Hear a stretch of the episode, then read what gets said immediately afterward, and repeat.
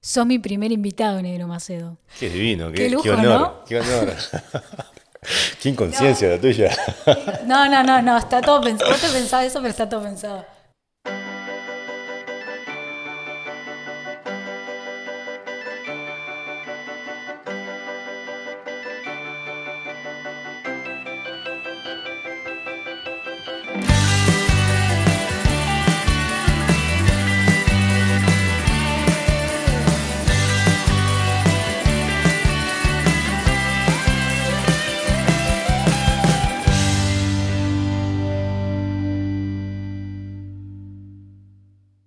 Primero, un podcast de preguntas simples a buenas personas. ¿Viste cuando le compras un regalo a alguien? ¿O le preparas una sorpresa? Que estás tan copado, pero tan emocionado que no puedes esperar que llegue ese día. Es como que estás incluso más ansioso que la propia persona que, que lo va a recibir. Bueno, me, quiero decir que me, me pasa un poco ahora, porque estoy tan contenta, pero tan contenta de que estés acá, que mm, no puedo esperar. Es como un niño cuando recibe el regalo de Navidad. No puedo esperar a que llegue ese momento y que la gente te conozca. Así que me encantaría que, nos contaras quién es el negro Macedo. El negro Macedo es este. Hay como varios negros Macedo y, a lo largo de estos 38 años hubo diferentes negros Macedos que fueron haciendo este. Este, mm, yo creo que Negro Macedo es una persona muy apasionada, muy honesta, este, hoy en día muy honesta conmigo mismo y una persona calma, o que controla, más que calma, que controla toda esa furia y, y desenfreno que tiene adentro y lo maneja. Y nada, que me considero un buen amigo, intento ser el mejor padre este, posible y, y bueno, un poco eso. Mira, justo usaste una palabra hablando de, de vos que me parece que te va muy bien y es, es la calma. Si hay algo que, que transmitís, es calma. Y la pregunta simple va por ahí. ¿Qué cosas te calman? Este, mm, sí, en verdad, capaz que si le preguntas a los que viven conmigo, te dicen que soy tan, no soy tan calmo. Este, hay situaciones como que me, que me quitan ma- un poco más la calma que otras, pero creo que aprendí a, controlar lo que puedo controlar y no intentar controlar lo que no puedo controlar. Entonces eso me tiene como en un, este, como en un, estado todo el tiempo de observación, como estar en el observador y saber que si hay algo que lo puedo solucionar, necesito un poco de tiempo y si no lo puedo solucionar, necesito buscar otra alternativa, pero no lo puedo solucionar. Y, mm, y también va un poco lo que te comentaba anteriormente, cuando era más, un poco más chico, un poco más chico, no, cuando era un niño y cuando era adolescente, era bastante este, eh, así enojón y, este, me enojaba fácilmente. Y bueno, fue todo un proceso de, empezar a controlar eso. ¿Por, por qué te enojabas? ¿Qué cosas te enojaban? Que te acuerdes. Mirá, me acuerdo que me enojaba, por ejemplo, cuando notaba algún, este, algo injusto con alguien, con un compañero de escuela, por ejemplo, me, este, enfurecía y este, eso me enojaba muchísimo. Eh, hubo un periodo, me, llevó bastantes años con mi hermano, pero hubo un periodo muy corto que compartimos escolaridad. Cuando yo estaba en primero, él estaba en sexto. Y, también era este, como bastante defensor de mi hermano. Siempre me molestaron este, y me enojaron mucho las injusticias. Y, bueno, me ponía como la capa de superhéroe e intentaba eh, eh, solucionar todo, de buena o mala manera, pero intentaba solucionarlo. Y con los años fui aprendiendo a, estar un poco más en calma, a estar un poco más en el, en el- en el plan del observador. Me encanta y me fascina estar conmigo mismo, estar solo, estar callado. Me siento, me siento bien, me siento cómodo estando conmigo mismo, a veces no interactuando, teniendo como mis, momentos. Y la fórmula que yo he encontrado es darle como una dirección a lo, a lo que, a lo que pienso, a lo que siento. Este, no es intentar callar la mente ni luchar con los pensamientos, sino cuando aparece un pensamiento, recibirlo de, de brazos abiertos, hacerle todas las preguntas que hay para hacerle hasta que ese pensamiento no tenga por qué más estar ahí. sea bueno, sea malo o lo que, o lo que fuere. ¿Y eso fue algo que descubriste solo? Digamos, todos tenemos pensamientos que queremos cambiar, que queremos transformar, que queremos mejorar. ¿Cómo se hace? Me llevó mucha lectura, me llevó este, muchas eh, herramientas. Hubo momentos en, viste, cuando uno toca fondo, busca de dónde agarrarse, viste. Yo tuve la, suerte que los momentos en los cuales eh, toqué fondo, por lo que fuera, de, mis, tocadas de fondo igual tengo que ser agradecido, porque siempre fueron por, a nivel económico o a nivel sentimental. No fue nada más grave que eso, pero me hicieron agarrarme de la lectura, de los libros y, de todas estas preguntas que tenemos en la cabeza intentar buscarle soluciones.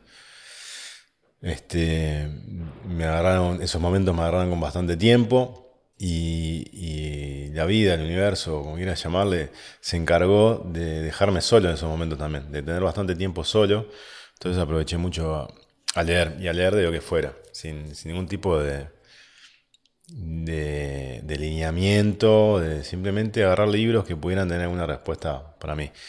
No me importaba si era un libro de psicología, eh, si era un libro, si era un cuento para niños, si era una poesía, si era un libro de metafísica, lo leía por igual y todos los libros tuvieron algo para, para regalarme. Y bueno, esas herramientas me, este, hubieron grandes libros que ya te, así te, te, los digo. O, recuerdo uno, por ejemplo, en particular, que se llama El poder del ahora, de Cartol, que habla un poco sobre los problemas y cómo nos tomamos los problemas. Este, hay otro libro que se llama Agilmente, de Stanislao Barrach. Son libros que, este, me, aportaron de ver este, cómo funciona la mente y estar consciente de cuando estamos pensando cosas y, la temporalidad, de, cómo nos, preocupamos de cosas que están que no están pasando ahora, que pasaron ayer o que capaz que pasan mañana, pero no están pasando ahora. Qué bueno, qué bueno todo lo que decís. Y hablando de preocupaciones o momentos en que nos falta claridad, me pongo a hacer un poco de memoria y, nosotros nos conocimos trabajando juntos en el auditorio del Sodre y en ese momento recién se formaban los equipos. Y el nuestro, el de audio, era muy reducido, apenas tres personas, en un teatro que empezaba a crecer muy rápido. Había mucha cosa por hacer y todos los días los recuerdo como de mucha, mucha intensidad. Y acá voy a, a contar algo y por favor si, si me equivoco o digo algo que no es, vos me interrumpís y lo decís bien. Serán unos ocho años que pasaron ya y en ese entonces el negro no la estaba pasando bien.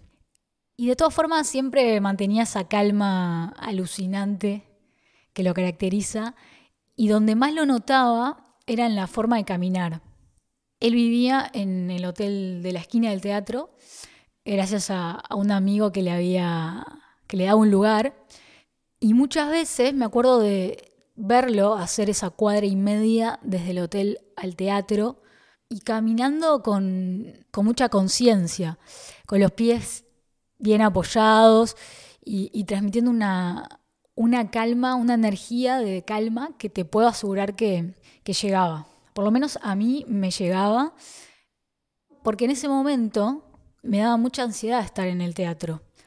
Eh, entonces cuando salía, me acuerdo que me iba disparada a la parada del 117, como quien quiere salir de un lugar para llegar a mi casa para hacer qué, digamos. A veces tenía cosas que hacer, a veces no, pero lo que es seguro es que siempre estaba pensando en lo próximo, y lo próximo, y lo que venía, y, y a veces me daba cuenta de eso y no pasaba nada. Al otro día era exactamente igual, pero me daba cuenta hasta que un día entendí que se, que se podía hacer más como el negro Macedo.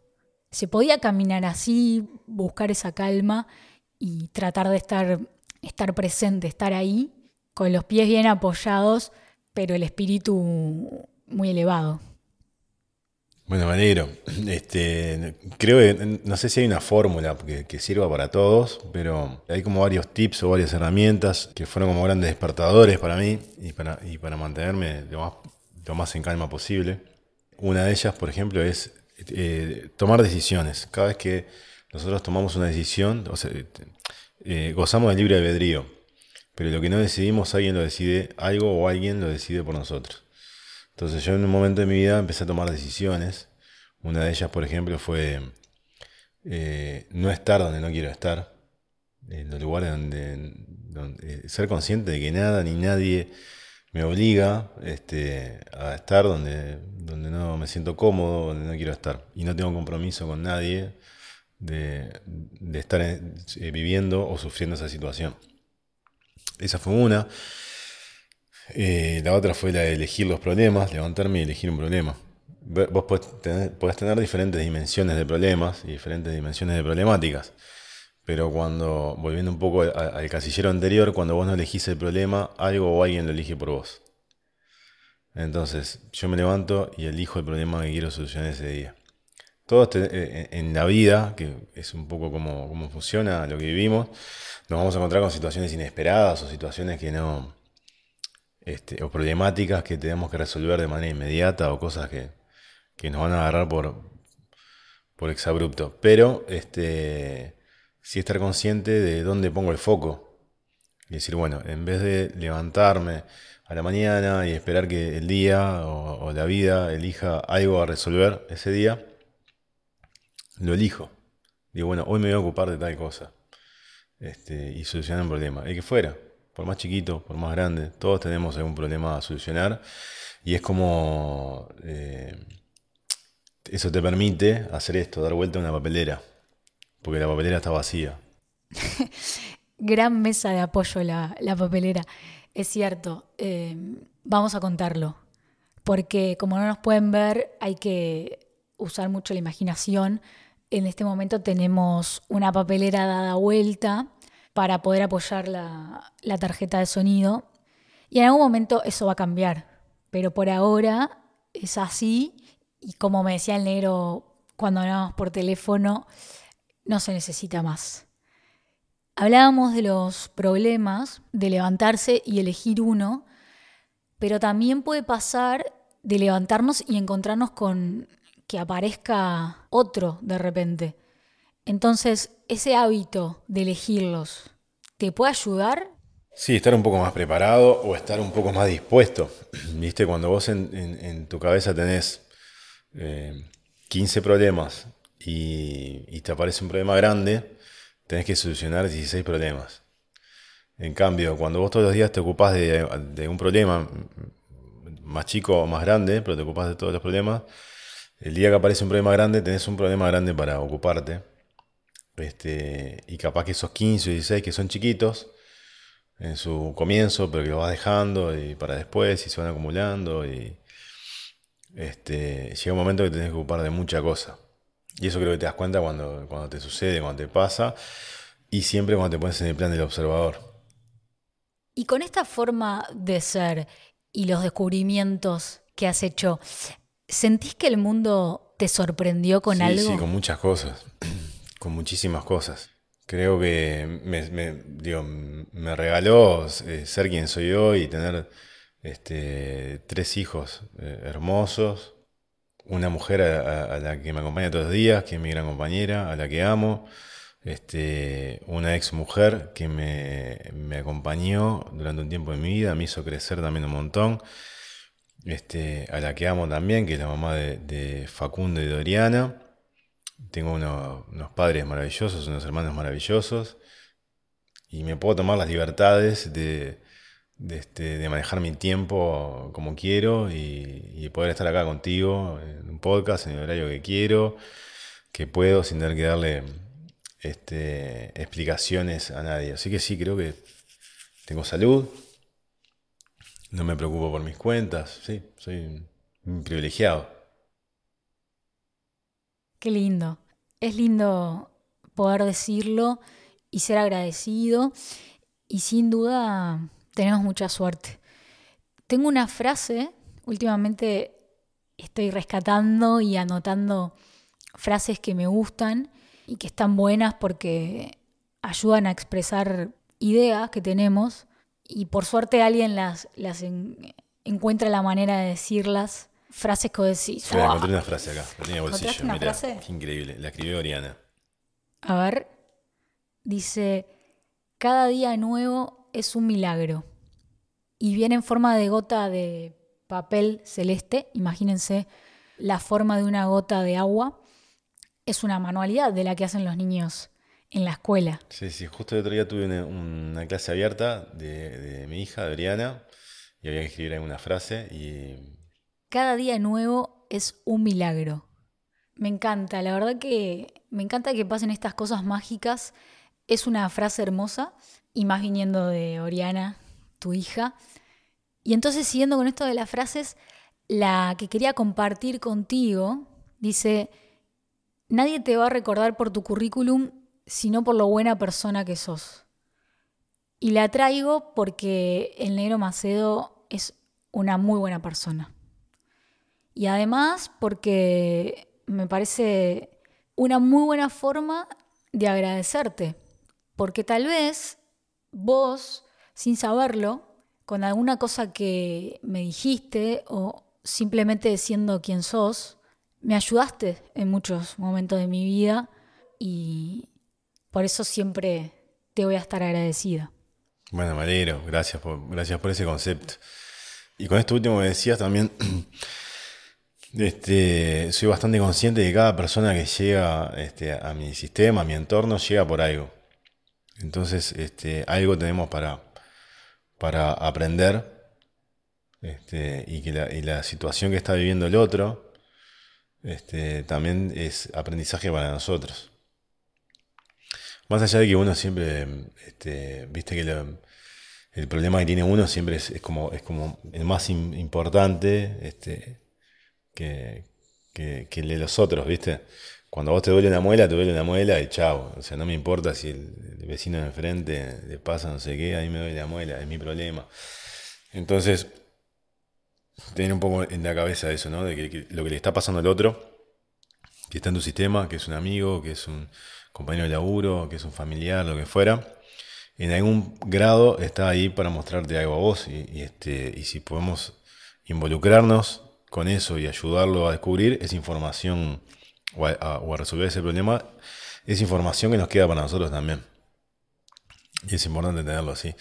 Y como toda persona, que este, capaz que la gente escucha este podcast y dice, Pam se juntó con... Es que, es que mira, si, creo que si tengo alguna virtud, es que me pego al que sabe. ¿Qué quiere decir esto? A ver, voy a tratar de replicarlo en, clave de humor porque así lo aprendí. Lo vi en unos videos de Ever Ludueña, ese humorista argentino que tenía una carrera de fútbol paralela al resto de los jugadores de fútbol. Y siempre todo lo suyo, o sea, todo lo que le pasaba era bastante desastroso. Ever contaba que un día le robó un triple al jugador de básquet Pepe Sánchez. Y vos pensarás, partido de básquet de la selección argentina o una final de la NBA, majestuoso, Ever interponiéndose para impedir que el Pepe Sánchez meta un triple. Pero no, eh, no, no, esto no fue lo que pasó. Eh, situémonos en una premiación olimpia, premiación al deporte, en momento de brindis, promotoras regalando souvenirs, mozos bandejeando, y Ever, que se pega al que sabe, le ronda al Pepe Sánchez como, como un satélite, siempre manteniéndose cerca y también cerca del cámara, porque el cámara, el cámara sabe. Viste que el cámara tiene como, el cámara tiene esta visión periférica y va girando y anticipa todo lo que pasa. Y entonces, a lo que primero aparecieron los sándwiches de, jamón y queso, después lo de aceituna, y en un momento, muy importante, vienen los triples. Y Ever, que ya vio la jugada, porque se pega el que sabe, mete la mano y le roba el sándwich triple al Pepe Sánchez. Y todo esto gracias a quedarse cerca del que sabe. Y además de que me hizo reír mucho, eh, me gustó eso de pegarse al que sabe, primero porque aprende un montón tengo mucha más chance de crecer y además porque si no sé algo, me encanta que alguien que sí sabe me lo cuente. Así que hay que pegarse al que sabe y esta vez me pego al negro Macedo eh, y toda su sabiduría. También tener en cuenta que fui, este, cuando tuve que ser un, desastre, fue un desastre, ¿viste? O sea, no, soy un, este, no soy un ser de luz, ¿viste? La, gente que escuche este podcast y me conozca sabe y tendrá sus anécdotas. Hay anécdotas, miles de Nero Macedo, este, haciendo cosas, este, graciosas siempre, este, desastrosas, pero creo que siempre con un, gran tinte de humor y de, hacerle pasar un buen rato este, a, quienes estaban ahí compartiendo, compartiendo conmigo. Este, que es un poco, un poco el fin también de eso, ¿no? Una cosa que me di cuenta no hace muchos años, pero que cuando era chico era un niño que sonreía y me reía muchísimo, todo el tiempo. Este, y en algún momento de mi vida también empecé a perder un poco esa sonrisa. Eh, y qué importante que no, este, eh, poder reírte con las cosas que te pasan a diario, poder vivir contento, poder vivir feliz. Y para eso hay que, me parece a mí que hay que elegir los problemas, hay que elegir los momentos de ocuparse, hay que estar presentes del momento presente este, y decidir dónde quieres estar. Si hay una situación este, que, no te, que no querés estar, que no te gusta, este, salir rápidamente de ahí. No, no tenemos contratos que no se puedan romper firmados con nadie. Así que este, si están, a cualquiera que esté escuchando que esté en un lugar que, que no esté cómodo, este, escápese lo antes posible. Sí, hay que estar donde uno quiere estar. Y de ese tipo de frases o conceptos tenés más. Me acuerdo un día que estábamos sentados en la oficina de audio y los dos estábamos por renunciar, cada uno por diferentes motivos, y me dijiste una frase que era, lo que te da miedo es lo próximo que tenés que hacer. Me hiciste acordar, yo ya me había olvidado, ¿verdad? Sí. Sí, eso está muy relacionado también con, este, con ampliar la zona de, nuestra zona de confort. Todo lo que está dentro de nuestra zona de confort son cosas que no nos dan miedo, que, las tenemos habituadas. Y lo que está afuera este, nos da miedo. Y el miedo es algo que tenemos, es un instinto natural tenemos algunos miedos que son adquiridos y hay miedos naturales. Si no me acuerdo este, mal, hay dos miedos que lo, que traemos como naturalmente, que es el, miedo a un ruido muy fuerte y el, miedo a la altura. Después los demás este, miedos son adquiridos, a la oscuridad, al no cruces porque no sé qué, todos esos miedos son adquiridos, información adquirida. Este, entonces cuando transcurrimos ese miedo, ampliamos nuestra zona de confort. Entonces sí, está bueno, yo lo tomé durante mucho tiempo, hoy lo sigo tomando. Si nos da miedo, este, es lo próximo que tenemos que hacer. Ahora, uno dice, sí, me da miedo y es lo próximo que tengo que hacer, pero de decirlo a hacerlo hay un espacio ahí. Y esta es una pregunta que puede ser de mucha ayuda para alguien eh, que de pronto se encuentre en una situación similar. ¿Te acordás de alguna situación en la que hayas sentido miedo de hacer algo? Sí, vayamos al hueso, ya que si hay alguien que esté en la misma situación, vayamos al hueso. Hay situaciones que, recuerdo que eran como menos este, eh, comprometidas y otras más, comprometidas, pero por ejemplo me acuerdo, eh, me acuerdo cuando me, cuando me fui a ir a México, yo me fui con una formación de técnico de diseño de sonido había estudiado bastante, me consideraba que era un, buen técnico y cuando llegué a México me di cuenta de que no sabía nada. Y yo llegué, no me acuerdo el día, pero supongo que era un viernes. Y llegué a DF y ese mismo día nos, me, bajé el avión y me subí a otro para ir a Monterrey a hacer un show en el cual, este, de una banda que no conocía, de un género musical que no conocía, con equipación que no conocía. Y me vi un poco abrumado. Este, y obviamente salió más o menos el evento, cumplió ahí con, el mínimo estándar. Pero esa, fue una situación que al segundo show que tuve que hacer con esas características me dio miedo. Este, y capaz que lo que hablábamos de tomar decisiones también, tomé la decisión de, de aceptar ese miedo, vivirlo, hacerlo y eso me ayudó a crecer y me ayudó a, estar en un nivel que si me hubiera quedado en la situación del miedo, capaz que me quedaba con cosas más sencillas, más simples, este, y no evolucionaba en ese, en ese sentido. Otra situación u otra, otra gran marca este, que me tuve que atrever al miedo fue en el momento, en momento de, mi vida que decidí separarme de, la mamá de Facundo y de Oriana. Y obviamente que son momentos de mucho miedo y, y de mucho ruido también, ¿viste? Lo que tenemos en una noción de audio este, lo vamos a interpretar rápidamente, pero es, mucho ruido en todo, en el discurso, en el mensaje, en la energía, en el ambiente, en, tu sistema, en la sociedad. Pero gracias a que yo me animé a tomar ese miedo con un montón de momentos de, decir, ah, ok, este, esto está heavy, eh, doy un pasito para atrás, bajo la cabecita como un gatito, pido disculpas y vuelvo a, lo que estaba, que estaba cómodo, que estaba tranquilo, que estaba feliz.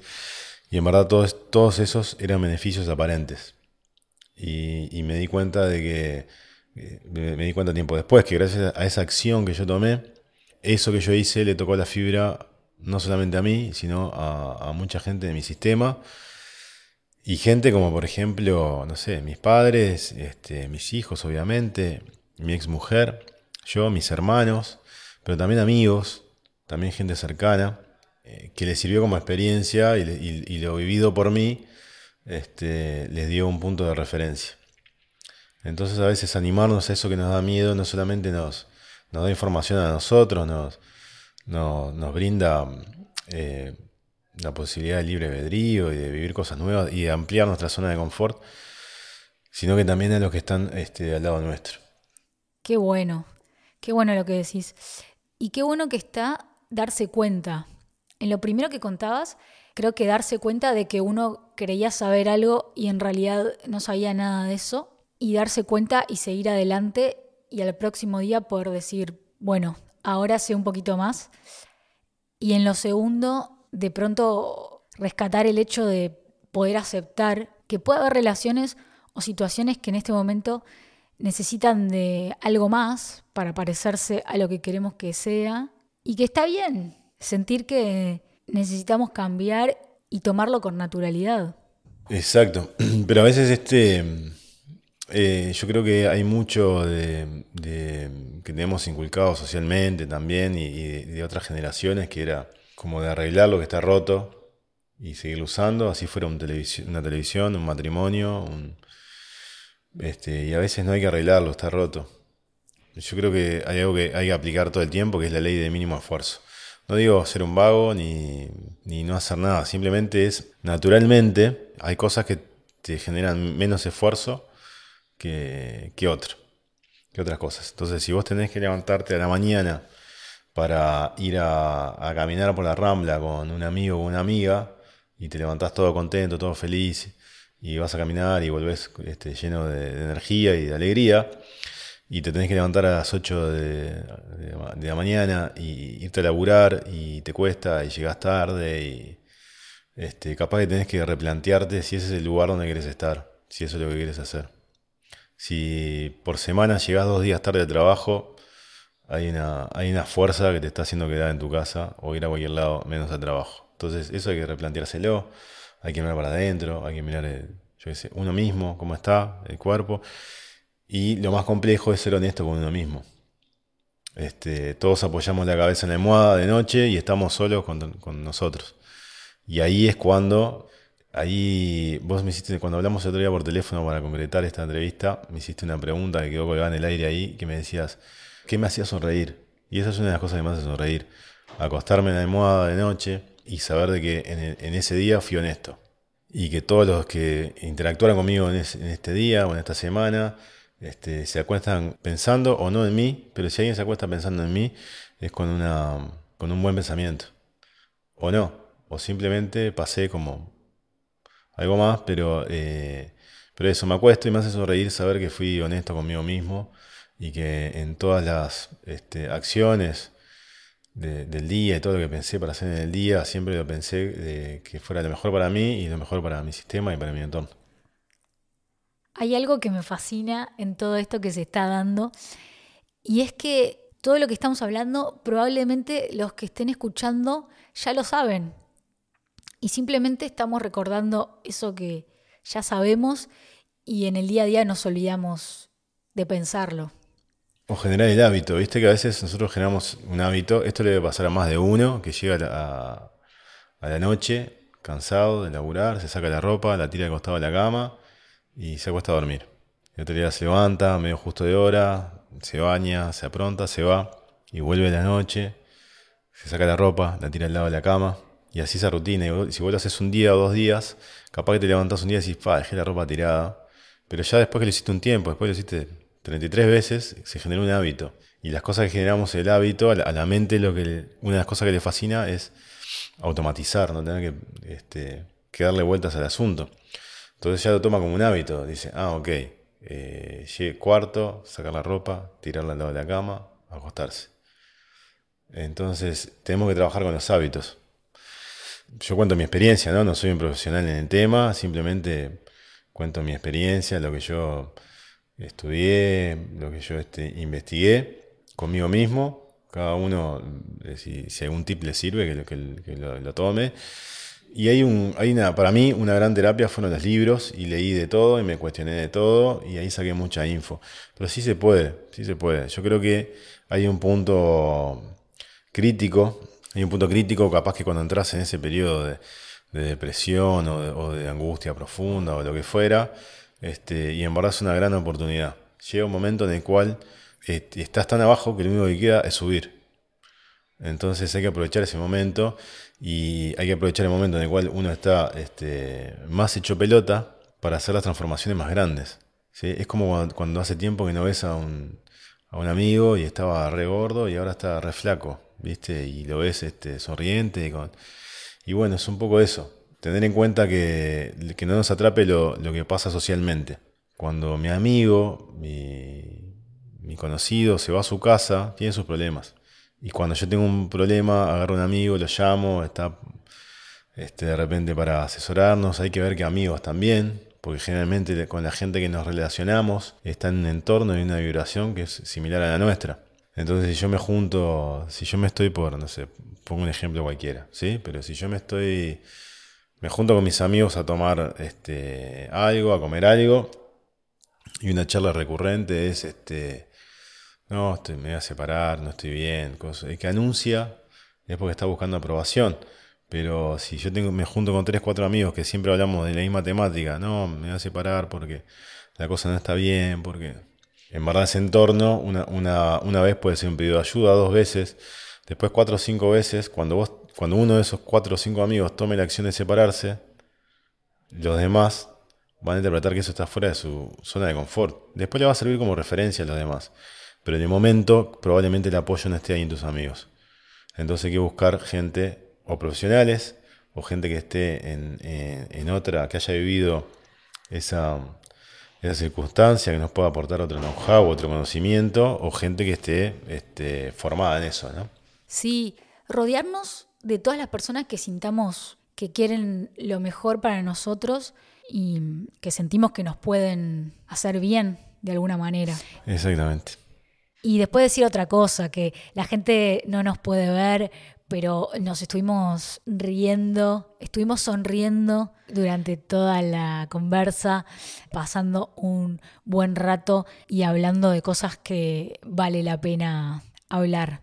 Cada día, como decía la frase que encontró el negro en el bolsillo, cada día es un milagro. Sí, señor. Sí, señor. Sí, señor.